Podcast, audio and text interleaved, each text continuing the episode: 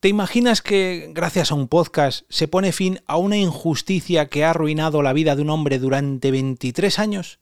Pues déjame que te cuente todos los detalles. Te damos la bienvenida al otro lado del micrófono. Al otro lado del micrófono. Un proyecto de Jorge Marín Nieto, en el que encontrarás tu ración diaria de metapodcasting con noticias, eventos, herramientas o episodios de opinión en apenas 10 minutos.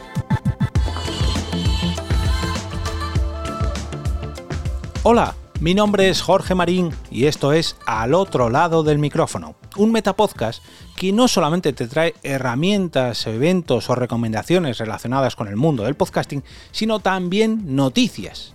Noticias que tienen que ver con todo esto, como es el caso de hoy y es que quiero hablaros de uno de los podcasts más famosos de toda la historia del podcasting, que fue el culpable, aunque no me guste mucho utilizar esa palabra hoy concretamente, de uno de los mayores picos de audiencia y de subida de oyentes a nivel global, oyentes de podcast, entiéndase. Y es ni más ni menos que el podcast llamado Serial, o Serial, escrito Serial para los que no suene de nada este programa, pues se trata de un true crime que allá por 2014 consiguió viralizar una historia que atrapó a millones y millones de estadounidenses gracias al cual pues descubrieron el maravilloso mundo de los podcasts y que hizo que esta industria pues diera un paso de gigante, que diera uno de los primeros bombazos hace como ya digo casi 10 años, en el 2014. ¿Y por qué hablo de este podcast hoy precisamente? Bueno, porque hace unas cuantas semanas me crucé con un tuit del creador de Esto no es radio, Fernando Hernández, arroba microgdl, que decía lo siguiente. Imagínate que produces un podcast que no solo le da un aire nuevo a la industria, sino que logra la libertad de un hombre acusado de homicidio.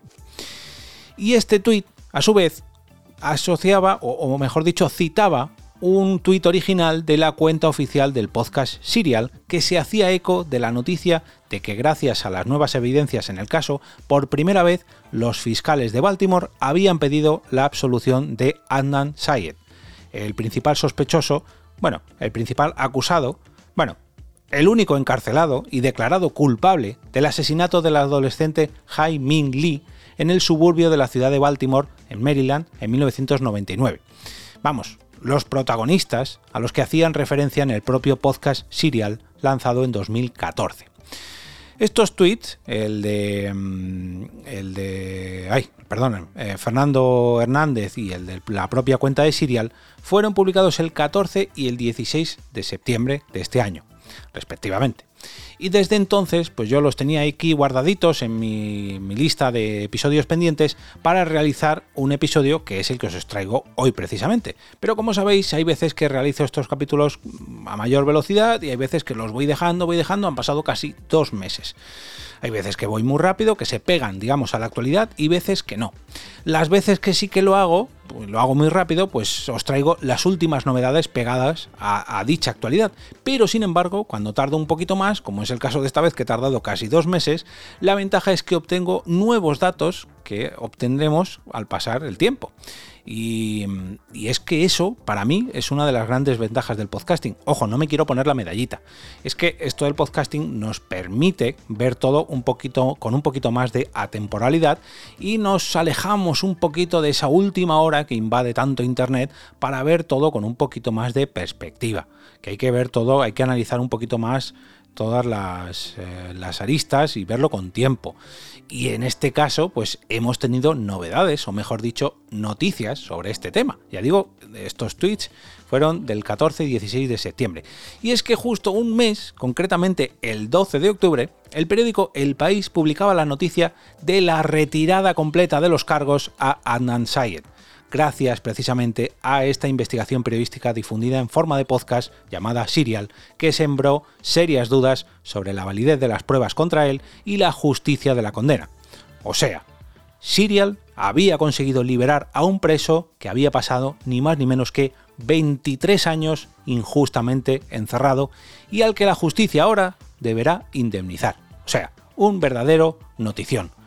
Una gran ¿cómo decirlo? Una gran injusticia que había durado 23 años. Ya digo, es que esto no se puede consentir. Mm, manda narices, manda narices. A ver, por una parte me alegro de que haya sido un podcast el que haya conseguido todo esto, pero por otro lado, mm, me duele en el alma que haya pasado 23 años una persona injustamente condenada. Menos mal, menos mal que no se le condenó a muerte, que bueno, esto me daría para un debate aquí largo y tendido, que yo personalmente no estoy a favor de, la, de las condenas a muerte, pero bueno, ya digo, esto sería tema para otro capítulo. Si ya de por sí el podcast Serial era famoso, ahora con esta gran medalla que se han colgado, pues, ¿qué queréis que os diga?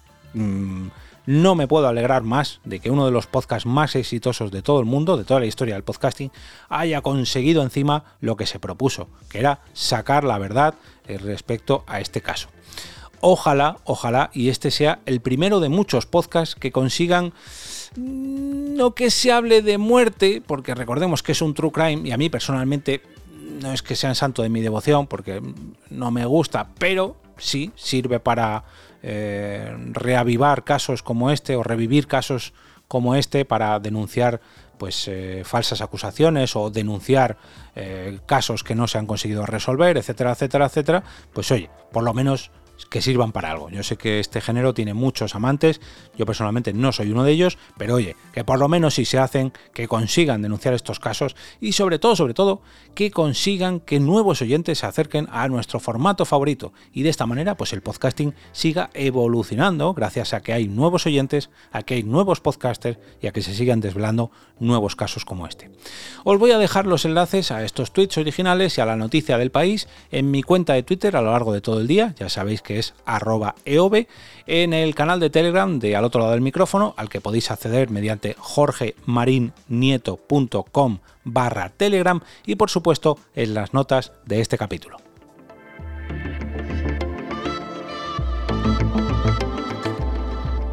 Y ahora me despido y como cada día regreso a ese sitio donde estás tú ahora mismo, al otro lado del micrófono.